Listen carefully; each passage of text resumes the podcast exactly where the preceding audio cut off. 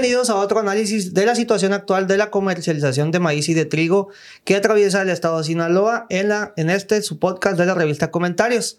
Eh, contamos nuevamente con la participación de Samuel Sarmiento, asesor agroindustrial y quien nos mantiene informados sobre el movimiento de los mercados. Samuel, bienvenido nuevamente.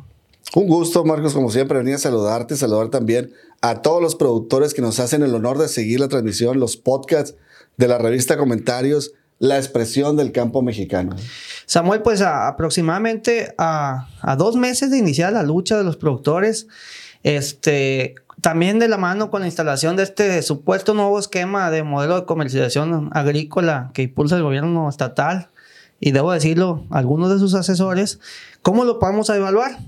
Como contexto, recordemos que reuniones informativas se fueron dando en el después, más o menos a, a finales del mes de marzo y luego en, en el mes de abril Iniciaron con una, una gran manifestación en la caseta de viaje de Costa Rica. El día 19 de abril se fueron al Palacio de Gobierno y por último tomaron eh, instalaciones de Pemex en Topolobampo, en Guamúchil y en Culiacán el 9 de mayo hasta el, el ¿qué será? El 14 de mayo. Fueron cinco días, fueron cinco días. Entonces, Samuel, ¿cómo andan las cosas? ¿Cómo lo, lo evalúas tú desde tu punto de vista? Y pues ahorita también yo doy mi, mi opinión. Perfecto, mira, han pasado, Marcos, ya 12 días desde que se publicaron las dos convocatorias, tanto la de Segalmets como la del gobierno del Estado. Y yo creo que es importante, Marcos, que ya ir evaluando cómo va el camino, cómo va la ruta esta nueva, este nuevo esquema, si está funcionando, si es un éxito o si va por mal camino, ya está dando las primeras señales de fracaso de esta nueva estrategia. Te lo comento por lo siguiente, mira, Marcos. Yo veo algunos este, productores, líderes, de algunas organizaciones y algunos que traen dos, tres cachuchas, incluyendo algunos diputados sin mencionar marcas ni nombres, que hablan de una forma eh, extraordinaria sobre este nuevo esquema de comercialización. La primera vez que el gobierno del Estado le entra al tema de la comercialización con recursos para comprar un volumen importante. La primera vez que se forma una reserva estratégica eh, de maíz de un millón de toneladas por parte de Segalmet. Y pareciera que todo está marchando por muy buen camino. Sin embargo, veo por otro lado, Marcos, algunos productores que todos los días se manifiestan en las redes sociales, en los grupos que tenemos de WhatsApp, donde están manifestando muchas problemáticas que están encontrando en este nuevo modelo, este nuevo esquema eh, de comercialización y por eso creo que es importante ya empezar a medirlo. Ya pasaron dos semanas desde que se eh, publicaron las convocatorias y es importante empezar a medir si el esquema de comercialización va por buen camino lleva algunos indicios de éxito o lleva ya algunos indicios de fracaso. Y para mí el referente más importante, Marcos, va a ser no las 2 millones de toneladas que ya tienen un precio asegurado de 6.965 pesos y que con mucha dificultad los productores ahorita están batallando para registrarse en ese esquema, sino las 4 millones de toneladas, ese 67% del volumen son el indicador, Marcos, de cómo va la estrategia de comercialización. Es decir, muy sencillo.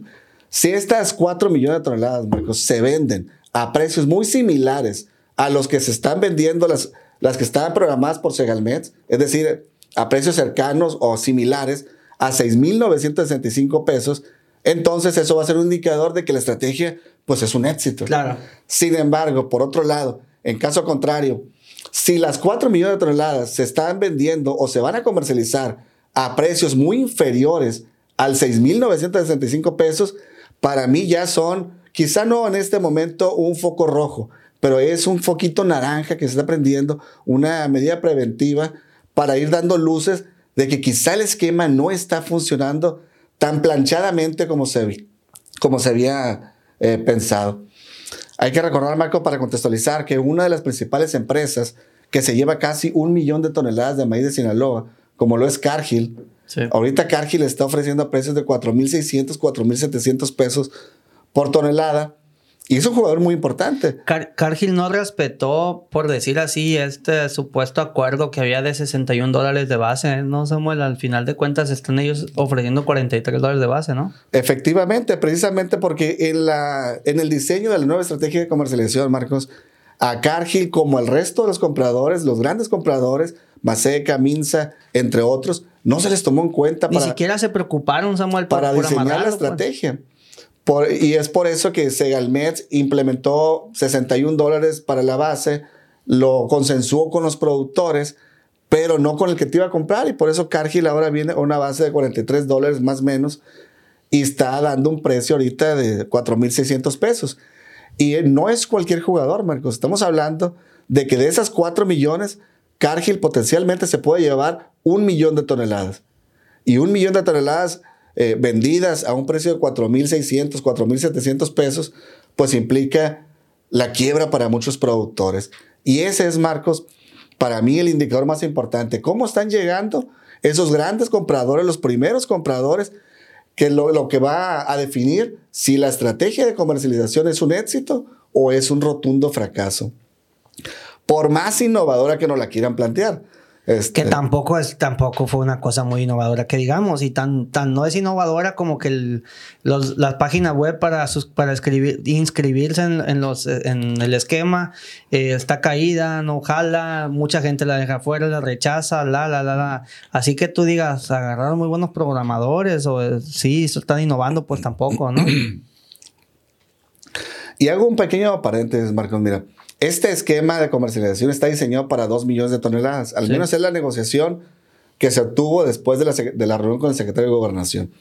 Pero no hay que perder de vista, Marcos, que las convocatorias, las dos convocatorias, tanto la de Segalmés como la del gobierno del Estado, solamente hablan de 1.5 millones de toneladas. Es decir, falta una nueva convocatoria para otras 500 mil toneladas que tentativamente quizá la publiquen el próximo mes de junio. Oye Samuel, no sé si lo viste, pero el, en estos días, creo que el lunes habló el presidente en su mañanera sobre este esquema y de que ya se estaba atendiendo a los productores agrícolas de Sinaloa. Dijo que eh, el tema de la compra de un millón de toneladas, solamente dijo un millón de toneladas, no sé si no esté bien enterado, se le chispoteó o no sé. Y este y dijo que pues también el productor de Sinaloa se le estaba apoyando con fertilizante. Entonces, para él, el tema está cubierto, ¿no? Pero preocupante que diga que un millón de toneladas, ¿no? Acuérdate que es el anuncio que él hizo en su gira aquí por Sinaloa. Él habló de un millón de toneladas que iba a comprarse Galmets.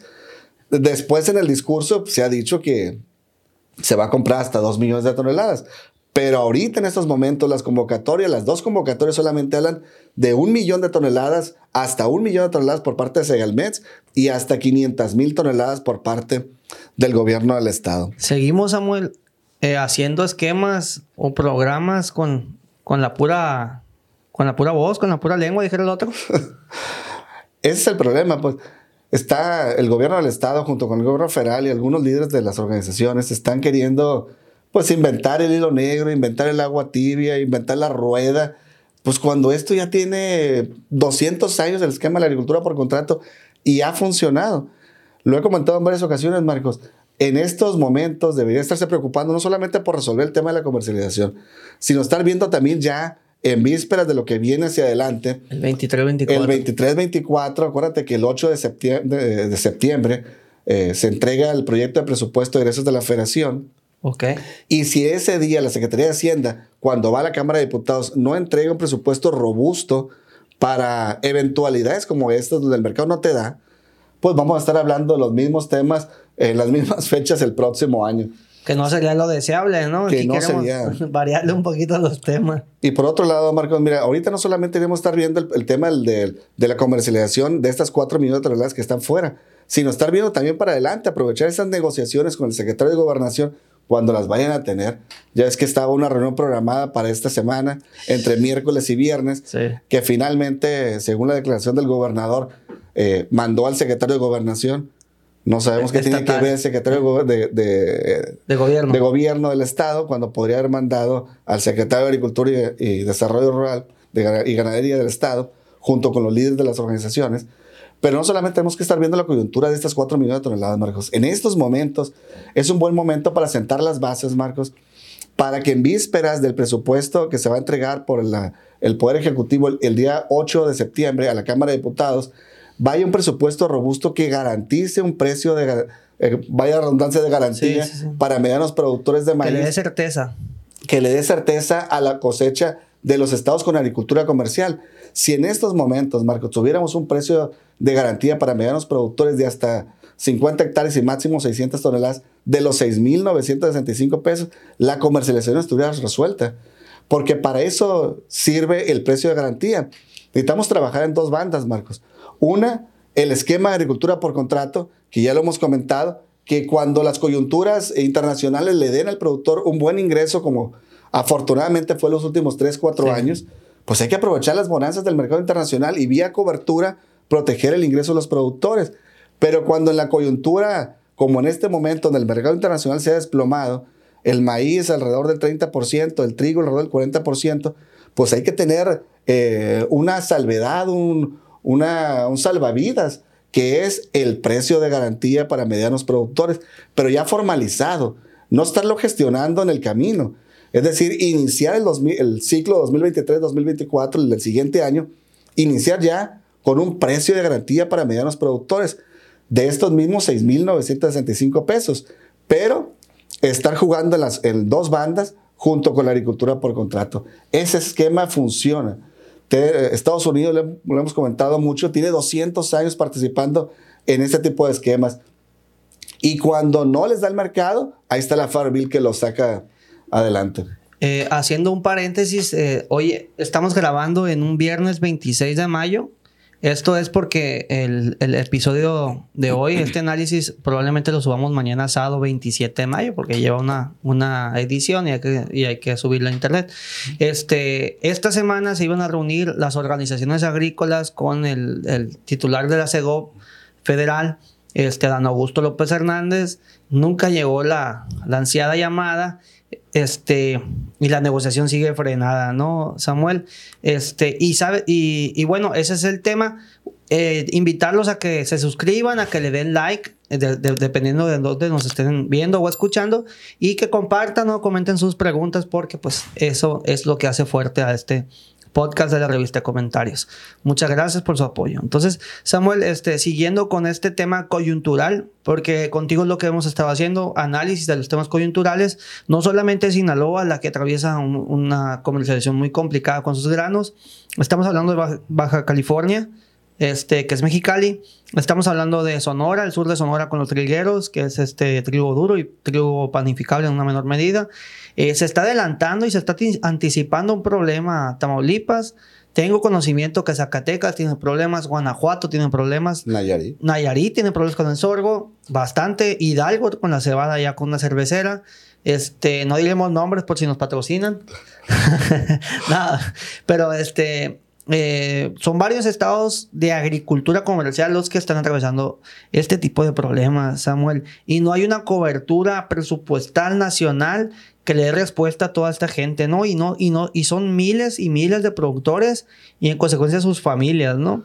Totalmente, mira, porque hasta el propio gobierno federal tuvo suerte estos primeros cuatro años, porque la bonanza del mercado internacional estuvo dando a tal grado que el ingreso de los productores no se había afectado. Tuvo tanta suerte el gobierno federal que pudo desaparecer instituciones acerca de la financiera nacional, pudo desaparecer una infinidad de programas de apoyos a la mecanización, a la prima del seguro agrícola, a las tasas de interés, entre muchos otros. Y los productores no se habían dado cuenta porque la bonanza del mercado internacional había sido generosa hasta ese momento. Pero en coyunturas como esta, donde los precios internacionales se desploman, es cuando sale a relucir el abandono que ha tenido este gobierno no con el campo en lo general, sino particularmente con los estados productores con agricultura comercial. Es decir, toda esa agricultura que vende, que produce para vender y que son finalmente, Marcos, los que le dan los alimentos a los 128 o 130 millones de mexicanos y son los que permiten la estabilidad de los precios de la canasta básica. Sin la producción de los estados con agricultura comercial, como Sinaloa, Sonora, Chihuahua, La Baja, eh, Sonora, Tamaulipas, Jalisco, entre otros estados. Saludos a todos. Un saludo para todos ellos. Sin el trabajo y el esfuerzo de los productores de estos estados, tendríamos una canasta básica por los, por los cielos. ¿Qué pasaría, Marcos, si quiebran ahorita los productores? Si con 6 millones de toneladas, Marcos, la tortilla está en 26 pesos. Y ahora imagínate un escenario el próximo año donde haya 3, 4 millones de toneladas. Ahora imagínate el precio de las tortillas de 45, 50 pesos lo vamos a ver y va a ser normal completamente. Es decir, la lucha de los productores tiene que ver, Marcos, con producción de alimentos, tiene que ver con generación de riqueza, tiene que ver con estabilidad de los precios, tiene que ver con la tan llevada y traída autosuficiencia alimentaria, que cada vez es un concepto que ya ni lo tocan, precisamente porque, ya, mejor ni se meten porque estamos pues. importando cada vez más granos precisamente por el abandono de los estados con la agricultura comercial. Y este es un problema, Marcos, que es un tema económico, político, social, porque estás hablando, por ejemplo, aquí en Sinaloa, de casi 200 mil productores. Nada más Sinaloa. Sí. Y estás hablando de casi 100 mil millones de pesos, lo que representa el campo de Sinaloa. 65 mil millones de pesos prácticamente la agricultura nada más. Y el maíz y el trigo es el problema de coyuntura ahorita. 38 mil millones de pesos. Estás hablando de una cantidad enorme de recursos que se van a sentir en la economía de los 18 municipios si este año los productores tienen algún problema y venden a los precios que ahorita el mercado internacional le está dando. Vamos a decir que son 1.500 pesos por tonelada. Por 11.8 por 12. Son 1.500 por 12, son 15.000. Son 18.000 pesos. Por hectárea, Por lo que está perdiendo un productor. Por hectárea. Por hectárea. Un, un pequeño productor son 180 mil pesos. Calcúlalo a 10 hectáreas promedio y ya estás hablando de 180, casi 200 mil pesos de pérdida por productor. Y eso obviamente, pues era prácticamente la utilidad que le quedaba al productor, suponiendo que logre brincar sus costos de producción. La- Que las 10 hectáreas sean propias, porque si son rentadas. No, está ya no salió. Está fuera de la jugada. ya no salió. El tema, Marcos, es que ahorita solamente está protegiendo en este esquema 2 millones de toneladas y a duras penas, porque aquí hay tres participantes en este esquema de comercialización de las 2 millones Sí. y de las cuales nada más hay 1.5 en papel. hay tres participantes. Los productores que tienen mucha incertidumbre y desinformación porque pertenecen a un SPR y no saben cómo registrarse y que todavía es un tema que no se ha resuelto. Ya se lo llevó Segalmets y les va a dar respuesta en su momento. Hay productores que tienen su permiso de siembra y que por alguna Extemporáneo. razón les votan en el sistema O extemporáneo. o es temporáneo o al otro problema que el sistema no le está permitiendo registrarse.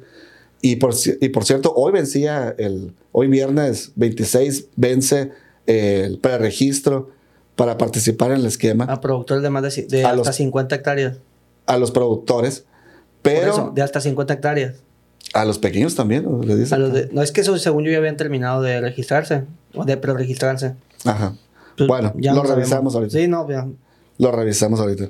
El punto es, Marcos, que ya venció el, el preregistro y esos productores, había una gran cantidad de productores que muy probablemente se van a quedar fuera del esquema porque el sistema no les permitió y los funcionarios no les pudieron dar una respuesta a sus interrogantes.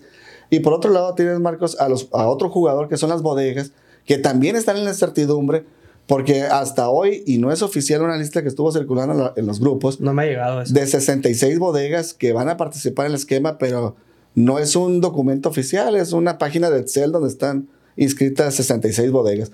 Se supone que la próxima semana se publica el listado oficial de bodegas. el gobernador que el lunes.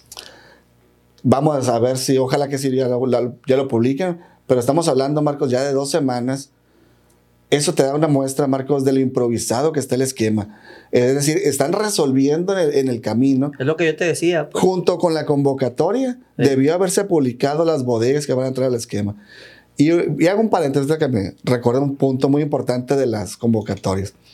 Y es, Marcos, que cuando en el apartado donde viene cómo se le va a pagar al productor, viene que el productor va a entregar una, una factura, que las, Sí. las bodegas pues van a juntar las facturas junto con eh, las notas de, de entrada y salida de los, del volumen y, y a través de un certificado de depósito ya les van a pagar. Lo que no se dice, Marcos, es en cuántos días. La propia convocatoria que debería especificar los 8 días, los 15 días, el mes, que es lo normal de pago de una bodega, no lo dice la convocatoria. En el discurso se ha dicho que cada sábado se iba a estar pagando. Sí. En el discurso. Pero eso debe estar plasmado en una convocatoria, junto con el listado de bodegas. Y, y sabes que también está volando, Samuel, lo decía Marte Vega de la Confederación de Asociaciones Agrícolas del Estado de Sinaloa este día viernes, que tampoco quedó claro cómo las bodegas van a aplicar las retenciones que, que normalmente le hacen al, al productor. Me imagino que en retenciones se refiere al impuesto predial rústico y, y sus derivados, pero también este, pues estos costos eh, normales de, de reciba de, de, grano y del tratamiento, del secado y, impurezas y toda esa clase de cosas, ¿no? Entonces, este, esta observación, supongo yo que la hace Marte Vega eh, al dirigirse a que el dinero le va a caer directamente al productor y no al centro de acopio para pago. Entonces, al productor le debería de caer el dinero ya con la retención y, y quién la va a enterar y ¿sí me expliqué? Es, bueno, la, la forma normal debería de ser el pago es a la bodega y la bodega... El pago en teoría va a ser directamente al productor por parte de ese ¿Y cómo le van a descontar No tengo idea. Eso, eso, eso salió ahora publicado Bueno, por CADES. Habría que revisarlo porque y, y si les va a ser más, más Samuel. incertidumbre Exacto. todavía. Y, si les ca- y, y la verdad que el propósito de, de este podcast no es meter más incertidumbre. Justamente por eso somos tan cuidadosos en los temas que estamos tocando. Eh, porque si les, car- les cargamos más, Samuel, no, hombre, aquí no acabamos. Es que el programa, Marcos, insisto, como fue nuevo, innovador o improvisado, pon la palabra que tú quieres, finalmente trae muchos asegúnes, trae muchos detalles que en el día a día están surgiendo y para los que los funcionarios no estaban preparados No. que les surgieran. Ese pago directo a los productores sería una complicación para las bodegas, porque lo, que fue, lo, lo normal es que las bodegas que son intermediarias entre los productores y los compradores, la- el comprador pecuario o industrial le paga a la bodega y la bodega hace, rete- hace retención de todo lo que le haya, porque la misma bodega pudo haber sido la Para dispersora financiera, para eh. financiera El fondo de aseguramiento, la. y la- le, la- tuvo que, y le tendría que de- descontar, además de temas de secado, entre Sí, o- sí, sí. impurezas y la norma y demás. Pero va a ser otros temas adicionales que van surgiendo en la medida que se está implementando una nueva estrategia. ¿Sabes qué observo yo también en este ciclo agrícola? Para mí es un despertar del productor de, una, de un letargo que duró tres o cuatro años y fue desde la pandemia más o menos. Este letargo donde, bendito Dios, no ha habido heladas, bendito Dios, no ha habido fuertes vientos que provoquen acame al grado de pérdida en una gran superficie este, de siembra. Eh, y por eso el productor cayó en esta costumbre de, que le giraran como esta carta de que sí se iba a asegurar la intención del seguro agrícola, pero no pagarlo. Este, esa es una. El permiso único de siembra que por años se pagaba, porque todo el mundo te decía, si no tienes el permiso único de siembra, no vas a acceder a apoyos federales en caso de que haya necesidad de una compensación. Y esto va sobre todo para los nuevos productores de dos, tres años para acá, que no les tocó eso. Y aunque no lo creas o aunque no lo crean ustedes, este, querido público, si hay productores, algunos son amigos míos que se metieron hace dos años y les tocó una cierta bonanza y dijeron, no, pues es que esto sí es un negocio. Y, y a esa gente no pagó seguro agrícola, no pagó el permiso único de siembra. El Y- agua. Y, que no, o el agua, por ejemplo, ya ves que haces un convenio, que digan que no, hay módulos de riego y el módulo de riego, por buenas o por malas, como, ustedes lo quieran, eh, suele fiar en, en algunos casos específicos el agua y sobre todo este año que se detuvo el crédito de la Financiera Nacional de Desarrollo y esos tres conceptos eh, están volando. eh, o no lo pagaron o, o quedaron con intención de pago. Y precisamente uno de esos tres conceptos es lo que te permite registrarte en el sistema, que es el, el del tema de la siembra, el permiso de siembra. el permiso único de siembra. Entonces, eh, ¿qué está pasando ahora? Quiere ir la gente a pagar extemporáneo su permiso único de siembra y tengo yo entendido que de Segalmex le dicen, sí, ve, págalo, pero no hay abierto una ventanilla. No, pues es que yo lo pagué extemporáneo. Ah, pues ve que, y si lo pagaron, por ejemplo, porque la última, venta, la última ventanilla, según yo, cerró en marzo, porque incluso yo subí un video. Entonces, nada más le tienen, que nomás le pongan abajo que el cultivo es de otoño-invierno, pero el sistema no se los está aceptando. ¿Me entiendes? Y no hay una coordinación entre Segalmex y el Senacica y el Cesavecin para decir, para, para validar esta validar. clase de documentos, pues. Y todo eso, este es el despertar de ese letargo que pasó por 3, 4 años donde no hubo bajos precios, donde no hubo eh, situaciones climatológicas y donde la gente se acostumbró a no pagar. Te aseguro que el agricultor más viejo no le faltan esos pagos. Te aseguro, creo yo, que a los agricultores que tienen menos tiempo en el, en el negocio, sobre todo el maíz, este, son los que tienen esos adeudas- adeudos. Porque la- el, el permiso único de siembra era eso, era tu, era uno de los principios básicos para acceder a un programa complementario o compensatorio por parte del gobierno Era federal. como comprobabas que sembraste Sí, señor. y podías acceder a los apoyos. Pero además de esos temas, Marcos, hay otros que están surgiendo con las bodegas, por ejemplo. Algunos productores que ya están trillando, ahorita pues ya estamos ah, muy avanzado el tema de la trilla, sobre todo de trigo. Están llegando a las bodegas y les, ya están llenas las bodegas. O que no van a participar en el esquema porque no pueden participar por alguna razón o bodegas que participaron eh, con el año pasado y este año le están poniendo más trabas. Es decir, tienes a los tres jugadores que te decía, los productores, a las bodegas, con un grado enorme de desinformación, y por otro lado tienes a los, a los funcionarios que tampoco le saben dar respuesta a los productores y no saben qué hacer. Todo, cualquier tema que tú le planteas a los funcionarios de la SAIC, lo, lo tienen que rebotar con Segalmets y Segalmets en una semana les da respuesta y, y la, la, la, presión de los mismos productores sigue avanzando. Yo, yo quiero agradecer, aprovechar este, Samuel, este, este, es justamente eso que mencionas, agradecerle a Ramón Gallegos, aunque ustedes no lo crean, porque me has mantenido relativamente informado de cómo ha ido avanzando el, el tema. La verdad, yo no lo he molestado tanto, porque sé que anda en friega el amigo. Este, pero mucha gente me ha hablado, me ha preguntado, me ha insistido. Gente que siembra, que sembró 10.4 hectáreas, que supuestamente se iba a redondear a 10, no entraron. ¿No? Y los mandaron al, esquema de, hasta 50 hectáreas. Y, otra, y gente que quiso entregar en la bodega, este, pero no son socios o no son habilitados y la bodega no se lo recibe porque dice, lo poco que me toca para hasta 10 hectáreas o hasta 50, este, va a ser para mis habilitados. Y, y, y aquí queda este, este rollo. No se trata de echarles precisamente la culpa al centro de acopio y tampoco repartir culpas, pero la cosa se está poniendo día con día más complicado y todos los días tengo un mensaje de personas preguntándome eh, a cómo anda la libre, este, si conozco a alguien que compre por la libre y todos los días me está preguntando gente y hay gente que ha ido bodega por bodega, bodega por bodega porque se aproxima la trilla y no sabe dónde va a entregar. En ese sentido, Samuel, te tengo esta pregunta. ¿Se viene un colapso? ¿Crees que se viene un colapso? Viene un escenario más complicado porque en la medida que siguen avanzando las trillas crece la presión de los productores. Y como todavía hay, mucha desinformación, Marcos, y esos son, Marcos, los que están en el esquema, el 1.5 millones de toneladas que están en las dos convocatorias.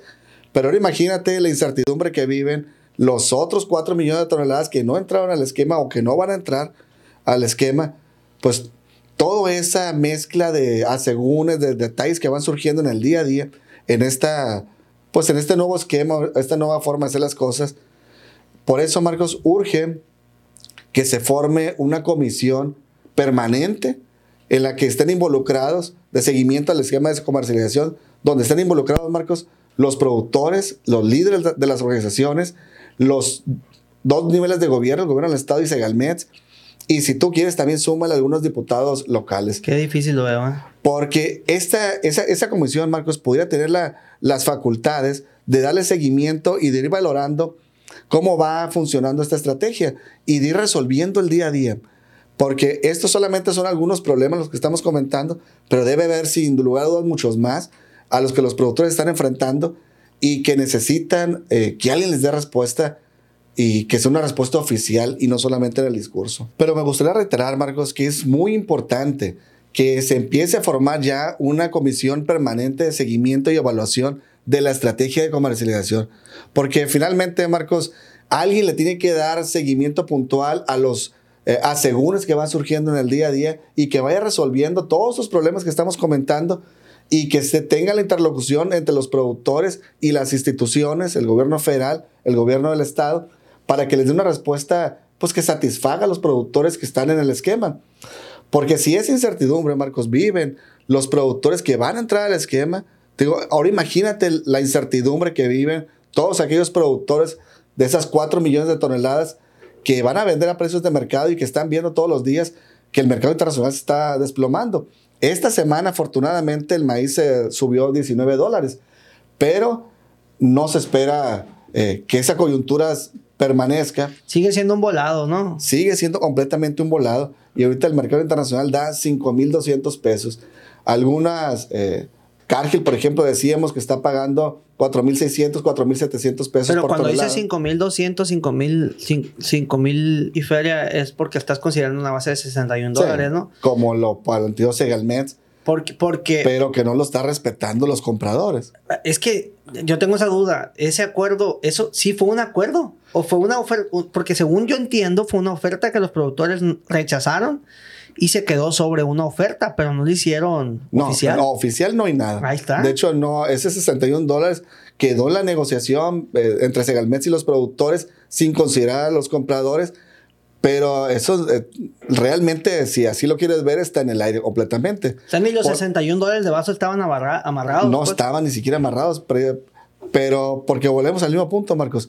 No se puede construir un precio de los productores sin considerar al eslabón que te va a comprar. Y en este caso, eh, los únicos avances, Marcos, que se han dado, por ejemplo, el caso del trigo, que parece que hay una luz ahí en en el panificable, es precisamente porque se sentaron a negociar con los compradores, con los industriales. Lo mismo tiene que pasar en el caso del maíz. Si es que se le quiere ver alguna luz en el camino a esta estrategia, no para las dos que ya tienen un precio, sino para el 67% del volumen, esas 4 millones de toneladas que están fuera del esquema y que van a ser, insisto, el indicador del éxito o del fracaso de la estrategia.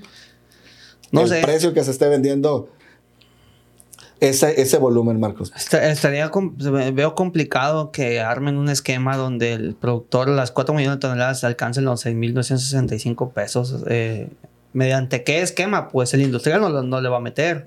Esa lana no le va a meter el industrial.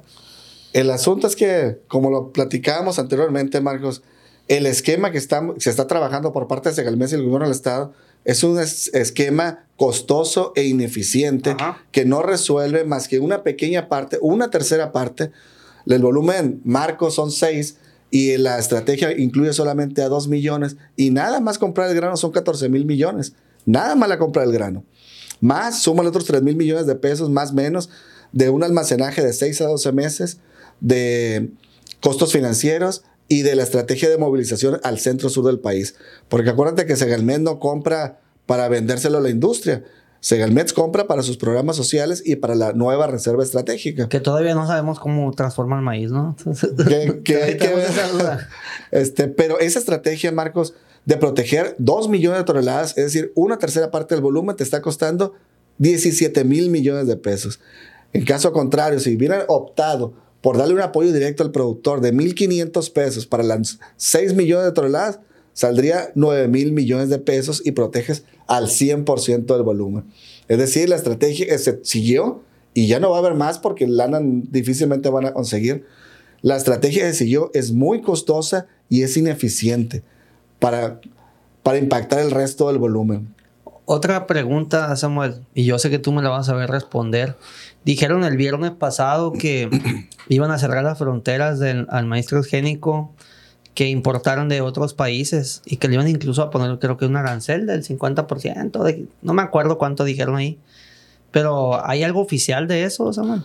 Todavía no hay un documento oficial como tal, pero le podríamos cerrar a Marcos la frontera a solamente aquellos granos que vinieran de países donde no tenemos un tratado de libre comercio como Sudáfrica, quizá Argentina, Brasil, pero con los países, particularmente Estados, Unidos, donde, donde tenemos el Tratado de Libre Comercio más importante que nos genera alrededor de 500 mil millones de dólares de exportaciones, nada malo que le vendemos a Estados Unidos y a Canadá, alrededor de 500 mil millones, pues dime tú si te va a convenir eh, meterte en pleito en un marco de 500 mil millones de pesos para defender un tema de la importación del maíz. Pero por otro lado, no lo van a poder comprobar, Marcos, porque acuérdate la, la, discusión que ha habido entre el gobierno federal mexicano y el gobierno de Estados Unidos es que no ha podido demostrar que el maíz, que el maíz de Estados Unidos es transgénico, porque ellos lo manejan no como transgénico.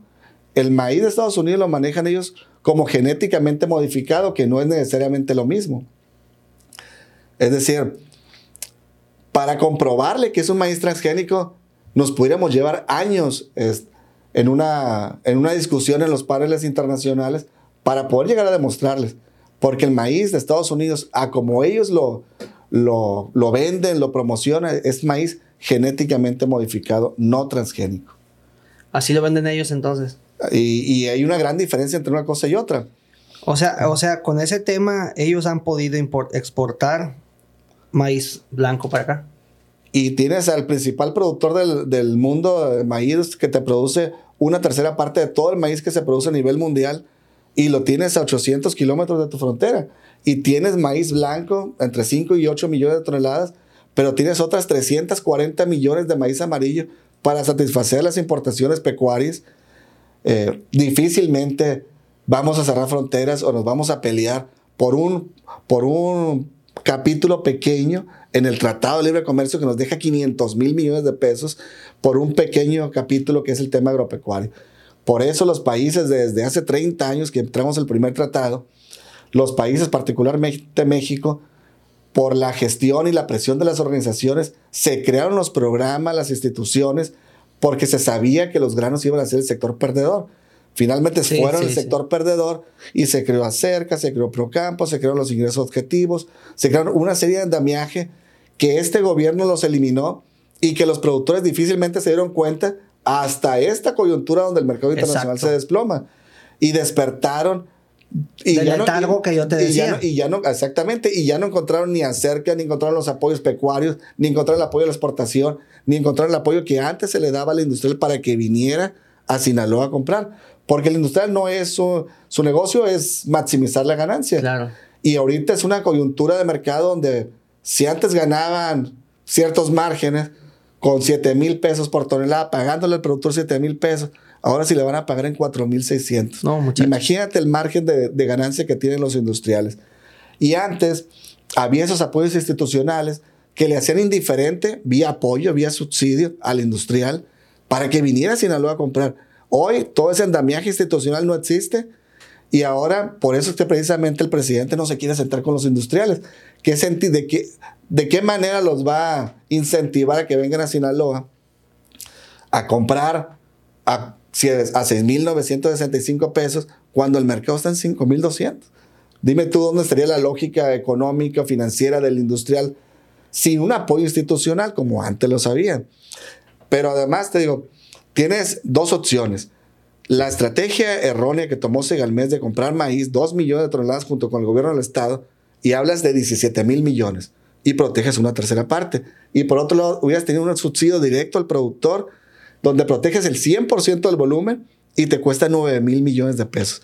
Dime tú en qué cabeza de genios cayó, cupo la idea de meterle a comprar y ser un participante más del mercado cuando es costosa e ineficiente esta estrategia y estás volando, dejando volando 4 millones. ¿Será esa la molestia del industrial, Samuel, que el gobierno federal se metió a quererles competir? Yo creo Tiene coherencia, ¿no? Yo creo que pudiera tener una, cierta lógica, pero para mí la lógica de que el gobierno federal ahorita no quiera eh, sentarse con los industriales es precisamente porque no tiene ese andamiaje institucional para poderlo incentivar y que venga a Sinaloa. ¿Qué le va a ofrecer el, gobierno, el gobierno federal para que venga el industrial pudiendo importar ese maíz directamente de Estados Unidos? A la fecha se sigue Sigue persistiendo ese tema en todo, en todo lo que va de la cosecha. Saliva y atole ya, ya ha entregado mucho. Ya, se, empachó el se, ya se le empachó el productor, pero ahora querer empachar también a los industriales pues está complicado. Porque los industriales pues son empresarios que van a maximizar su ganancia y que no se van a creer las buenas intenciones de la próxima semana, te digo. no, y la próxima semana. ¿Sabes a quién también están empachando? Al acopiador. Al acopiador lo tienen hasta el copete. Porque le pasan la bronca de los registros y el acopiador no tiene por qué hacer eso. Y, mucha gente quiere girar, virar este tema al, coyote o al acopiador, como le quieren llamar. Y, la verdad es que simplemente forma más, una parte más de la cadena, pues. Y todos los eslabones son importantes. El acopiador juega una, una, función muy importante, que es el almacenaje y conservación del grano durante el tiempo que el comprador te lo, te lo requiera. Es decir, pero aquí, más que buscar culpables, Marcos, de cuál de las partes, aquí para mí solamente hay un responsable y es el gobierno federal.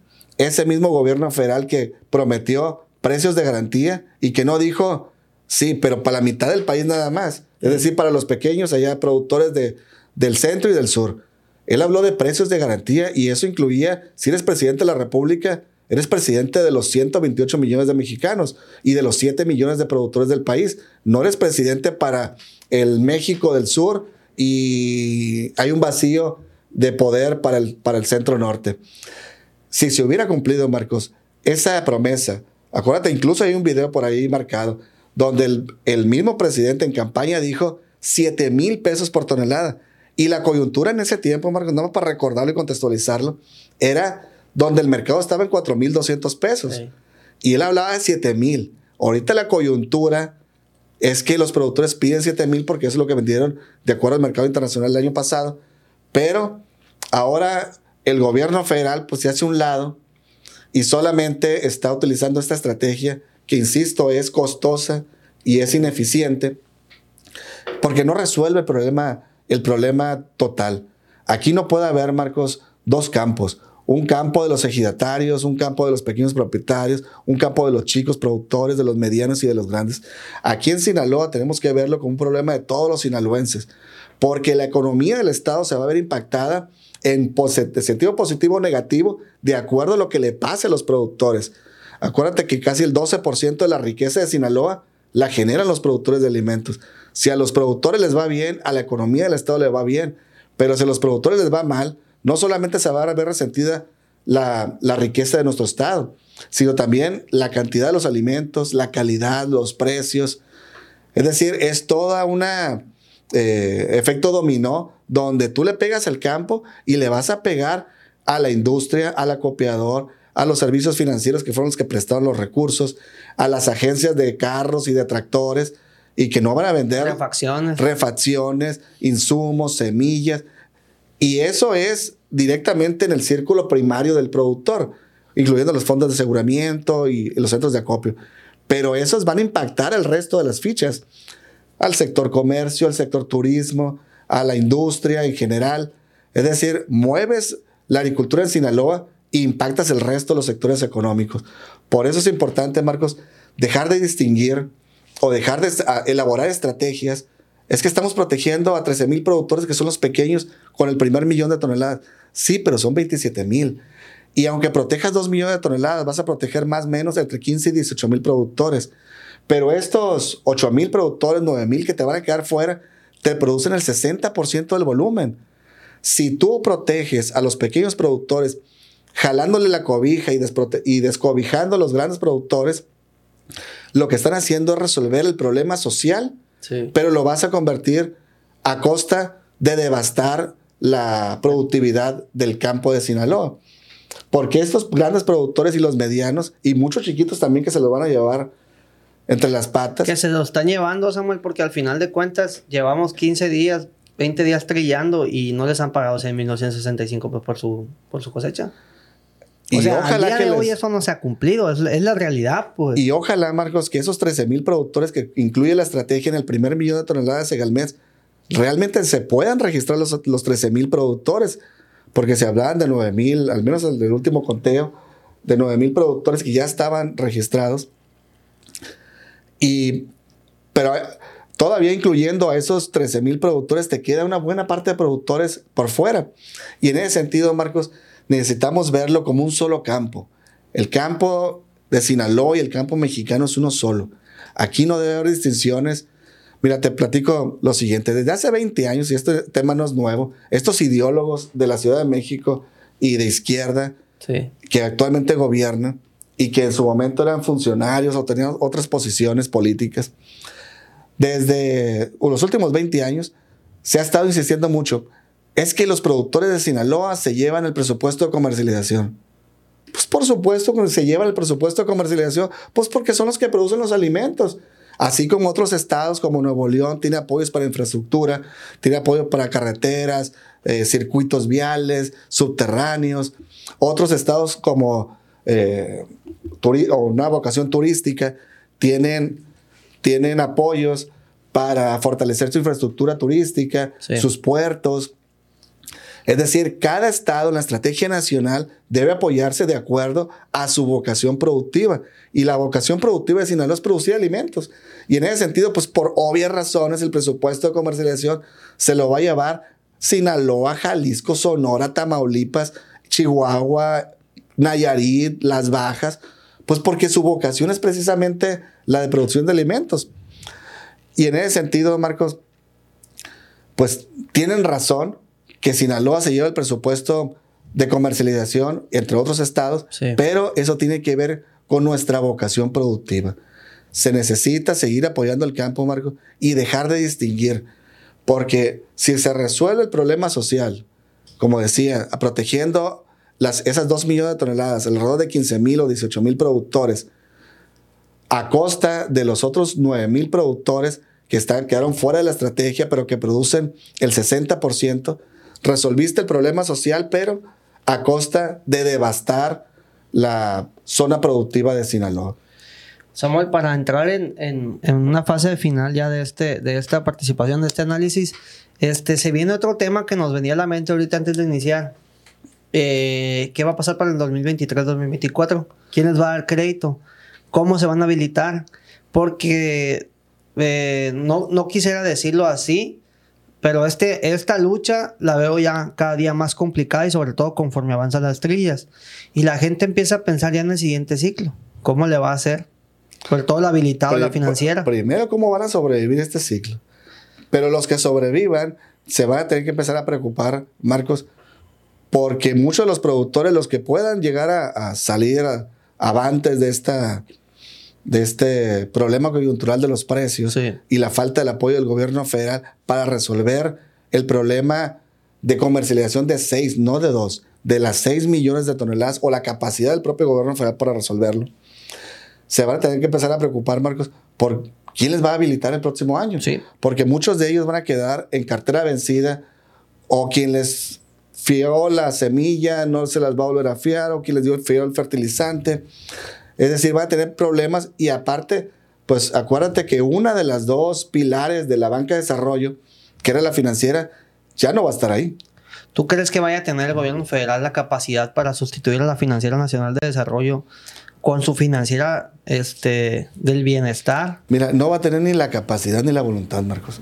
Porque si la institución que ya funcionaba, que era la financiera, lo platicábamos hace, hace unos días también. Sí. La financiera tenía un, era un ejemplo nacional e internacional en recuperación de cartera, el enfoque social de la financiera, era reconocida por el Banco Mundial, por el Banco Interamericano de Desarrollo, tenía tasas preferenciales para los pequeños productores. Eso era la financiera. Tenía una cartera vencida en Sinaloa de menos de dos puntos, a nivel nacional era menos de siete puntos. Eso era la financiera hasta antes de este gobierno. Llegan nuevos funcionarios con un nuevo gobierno devastan la financiera, primero le quitan presupuesto a través del fideicomiso, los 12.500 millones que ya hemos platicado, devasta su patrimonio y por lo tanto, pues para hacerla eficiente y que pueda caminar los últimos dos años antes de que la eliminaran, pues tuvo que subir la tasa de interés. Por eso las tasas pasaron de la financiera de 7, 8 puntos a 15 puntos en la actualidad al menos a los últimos que les tocó recibir administración. de la financiera. De la financiera nacional. Pero, pues ya ahora sin este eslabón, pues va a ser una preocupación más de los productores. Pero algo que se tendrían que enfocar, Marcos, eh, porque también hay una, una propuesta ahí de que el Estado le entre con una financiera local que me parece inviable. Fue alguna propuesta alguna vez de, de los candidatos, pero el, el Estado el Estado no tiene en cuenta los recursos, Marcos.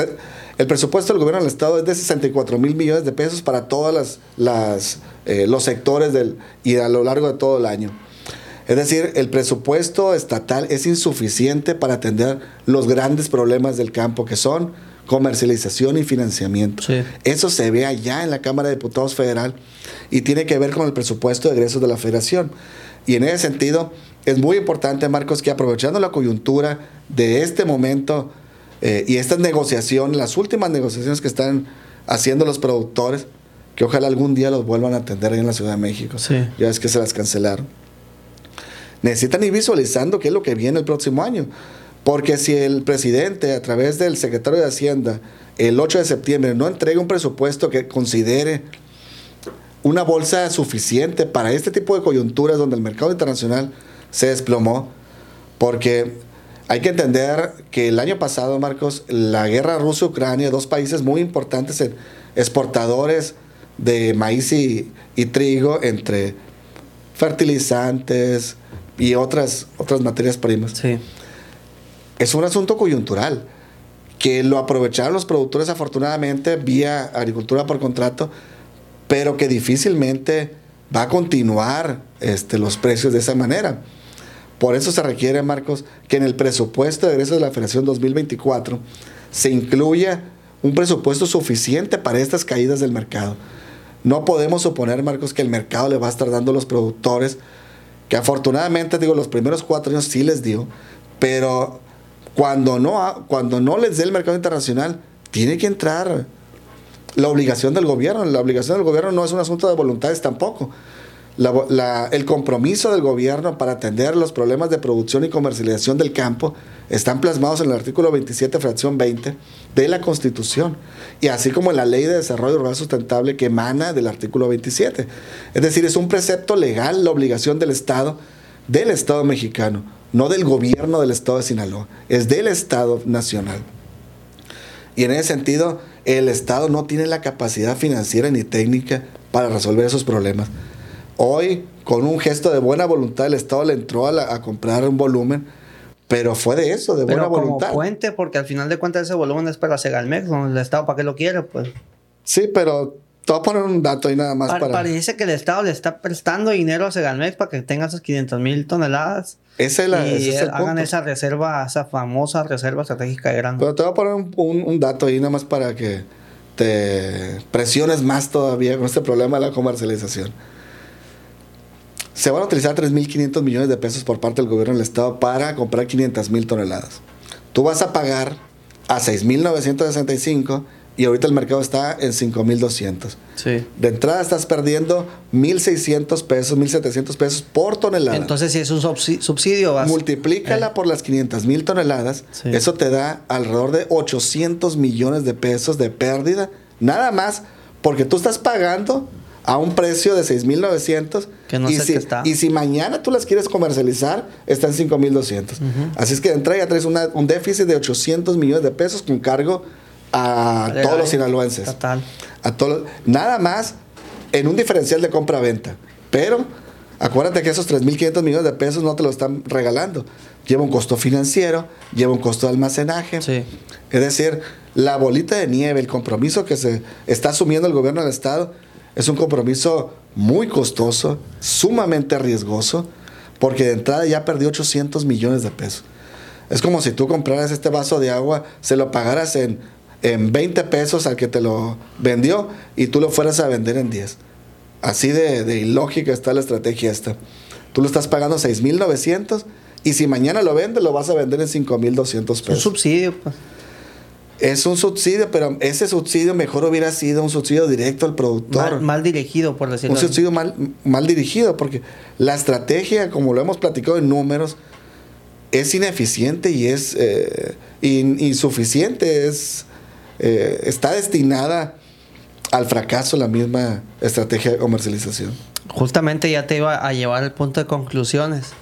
Entonces, al día de hoy, 26 de mayo, el maíz no abrió a 6.965 pesos y lamentablemente no todo el maíz vale 6.965 eh, pesos por tonelada, Samuel. Por eso insisto, para todos los productores y los líderes de las organizaciones que nos estén viendo en este momento, incluyendo algunos funcionarios que pueden estar atentos a esta transmisión. Quiero pensar que sí nos ven y nos La forma, Marcos, de medir la eficiencia de esta nueva estrategia de comercialización va a ser cómo se vendan las 4 millones de toneladas que están fuera del esquema, no las dos, porque esas 2 millones de toneladas finalmente, con todos los asegúnes, la desinformación que hemos platicado, finalmente tiene un precio garantizado de 6.965 pesos.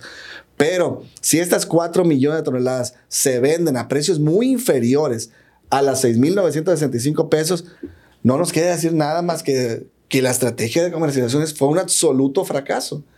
Pero ojalá pase el caso contrario y esas 4 millones de toneladas se venden a precios muy similares.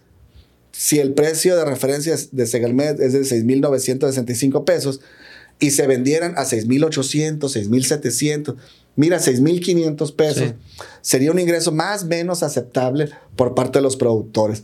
Pero desafortunadamente, Marcos, al no tomar en cuenta el eslabón que te va a comprar, yo insisto, no se puede construir un precio al productor sin considerar que te va a comprar. En este caso, a esos grandes compradores. Y si las primeras señales que está mandando el mercado es que viene un comprador que te, adquiere un millón de toneladas, que se puede llevar una de las cuatro, el 25% del volumen que está afuera, y viene a un precio de 4.600 pesos, para mí, Marcos, eso es una luz naranja, una luz ámbar de que algo no está funcionando bien. Por eso, insisto, se ocupa que un comité evalúe la eficiencia de esta estrategia. No se puede dejar en el aire, Marcos. Y ahí deben estar participando todos los, los involucrados, los funcionarios para que resuelvan, los productores con sus inquietudes, los líderes como intermediarios y además de como un buen gesto político los integrantes de la Comisión de Asuntos Agropecuarios del Gobierno del Estado, ya que los diputados federales, que son los que deberían estar en la mesa, no, los vemos, pues al menos que estuvieran los diputados federales como un eh, gesto político para que esa comisión, Marcos, fuera evaluando en el día a día. Y le diera transparencia también. Le diera transparencia, porque aquí estamos hablando de 17 mil millones de pesos que va a costar esa estrategia. Mira, está el caso y son recursos públicos y por lo tanto deben transparentarse. Está el caso ese que te digo. Y, y, nada más para terminar ese punto.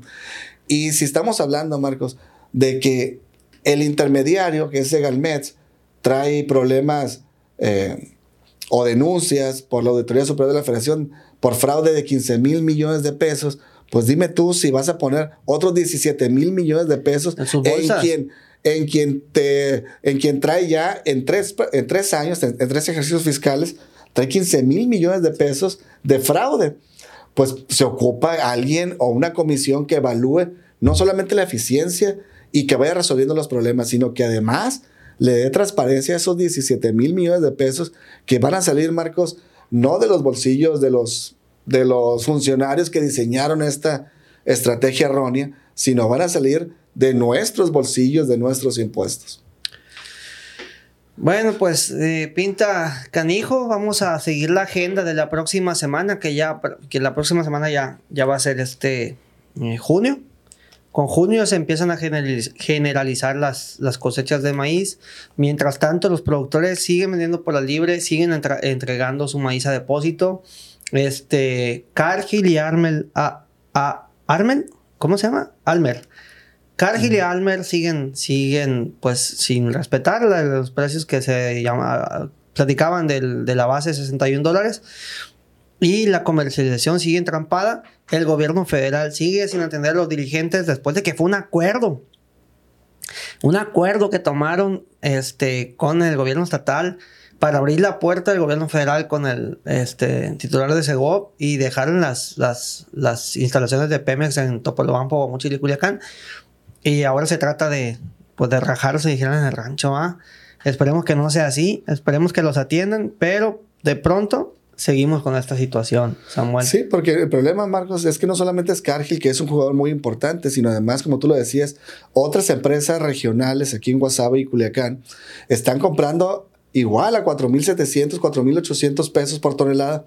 Los jauleros que vienen del sur están comprando un promedio de 5.000 pesos, 5.500 más menos. Este, abrieron como en 6 y se fueron, bajando. se fueron bajando, sí. Pues lo normal, bueno. Pero el, problema es que todas estas son señales, Marcos, de cómo va la estrategia.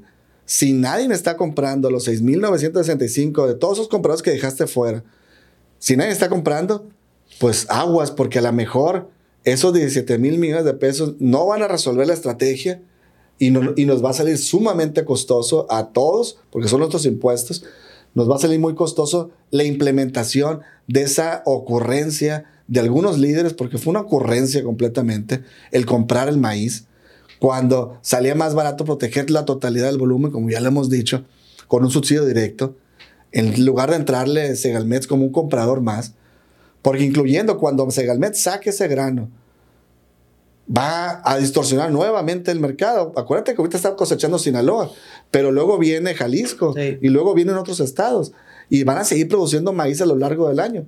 Y se supone que esos estados como Jalisco o Guanajuato este, también entran en los esquemas de precios de garantía. Ellos también le venden a Segalmex, se supone. Todo el país le vende a Segalmex. Este, pero Segalmex no puede en su momento sacar ese grano y volver a distorsionar el mercado resolviendo a un estado y perjudicando al resto. Y en ese sentido, Marcos, urge la conformación de una comisión que evalúe la eficiencia de esta estrategia de comercialización. Bueno, pues esa es una muy buena conclusión. Ojalá la formaran. Creo que es una buena propuesta. Eh, a mí me gustaría, obviamente, digo, yo soy un medio de comunicación, eh, llevar directamente casos de gente que se ha comunicado conmigo, que tiene la confianza de mandarme un WhatsApp, por cierto, 6674-291919, y me hace preguntas sobre registros, sobre el ejemplo que te dije de, de esta familia productora de 10.4 hectáreas, que no, no le, no le dejaron ingresar el esquema, y mucha gente, y para no meterle más ruido, mejor no digo los ejemplos porque, porque parece historia de terror, ¿no? Con esto nos despedimos, Samuel. No sé si tengas algo que, más que agregar. Pues un gusto, como siempre, este, platicar con todos nuestros amigos productores, tratando, Marcos, eh, de clarificar algunos temas que están en el aire, tratando de proponer algunas ideas en el análisis de la información de lo que estamos observando todos los días en este problema de comercialización, tratando de aportar eh, información, conocimiento o algunas propuestas, como es el caso de la comisión que platicamos ahorita, y este es el objetivo de este tipo de, podcast. Síguenos apoyándonos aquí eh, con el tremendo Marco y sigan eh, apoyando este espacio que es finalmente para ustedes. Saludarlos, que lo sigan a, Samuel Sarmiento y le vamos a poner abajo las redes sociales y las redes sociales de la revista Comentarios. Recuerden que iniciamos el podcast de Semillero, es el agropodcast más fregón que van a encontrar en Sinaloa y en América Latina. Y saludar a mi amigo y hermano Irán, que nos está apoyando en la coproducción de este eh, Agropodcast. Muchas gracias, Marco Díaz, Samuel Sarmiento. Esperamos tenerlo aquí nuevamente con mejores noticias, Samuel, porque ya se está cansando la gente también de lo mismo, pero nos ocupa de nosotros. Pero es lo que hay. Es lo que hay. Así es. Lo que hay. Ahí estamos. Gracias, saludos. Hasta la próxima.